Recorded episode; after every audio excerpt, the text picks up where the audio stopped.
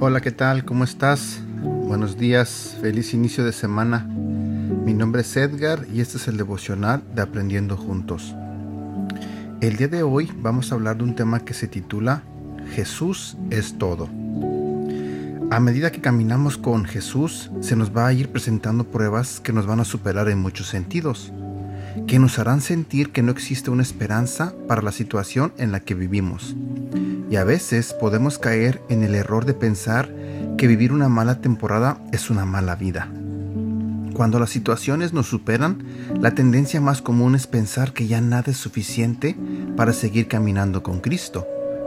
Cuando una situación se nos escapa de las manos y no podemos hacer nada para cambiarla, y dejamos que ese sentimiento de impotencia se apodere de nosotros, es normal que perdamos la esperanza cuando vivimos con la cabeza viendo hacia el suelo.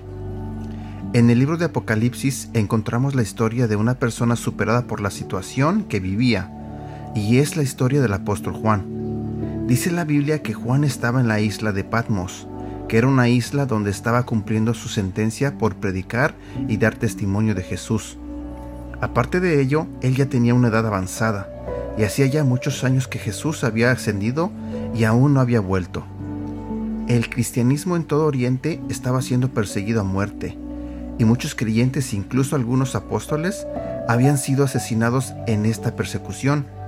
Juan ni siquiera podía encontrar consuelo en la idea de que la iglesia estaba en paz fuera de la isla porque también estaba siendo perseguidos por causa del Evangelio. Para Juan la situación era desalentadora, ni siquiera había un lado bueno al cual mirar.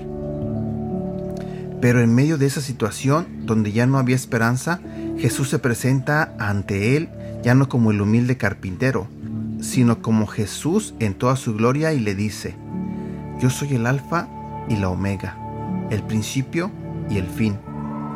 Alfa y omega son la primera y la última letra del alfabeto griego. En español sería yo soy la A y la Z. Él es lo que está al principio y lo que está al final.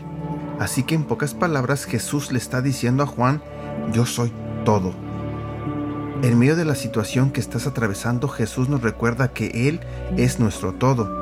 Quizá el presente nos ha desanimado lo suficiente para seguir caminando, pero necesitamos recordar que decir que Jesús es nuestro todo es decir que Jesús es suficiente y si lo es, el día de hoy también lo será el día de mañana. Jesús es la esperanza que vive para siempre.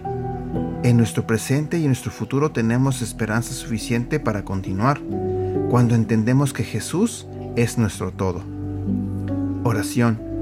Dios, te doy gracias, porque sin importar qué pase, tú eres más que suficiente para mantenerme fortalecido en todo momento. Ayúdame a encontrar mi suficiencia en ti y a no poner mi corazón en las cosas materiales o en lo que me rodea.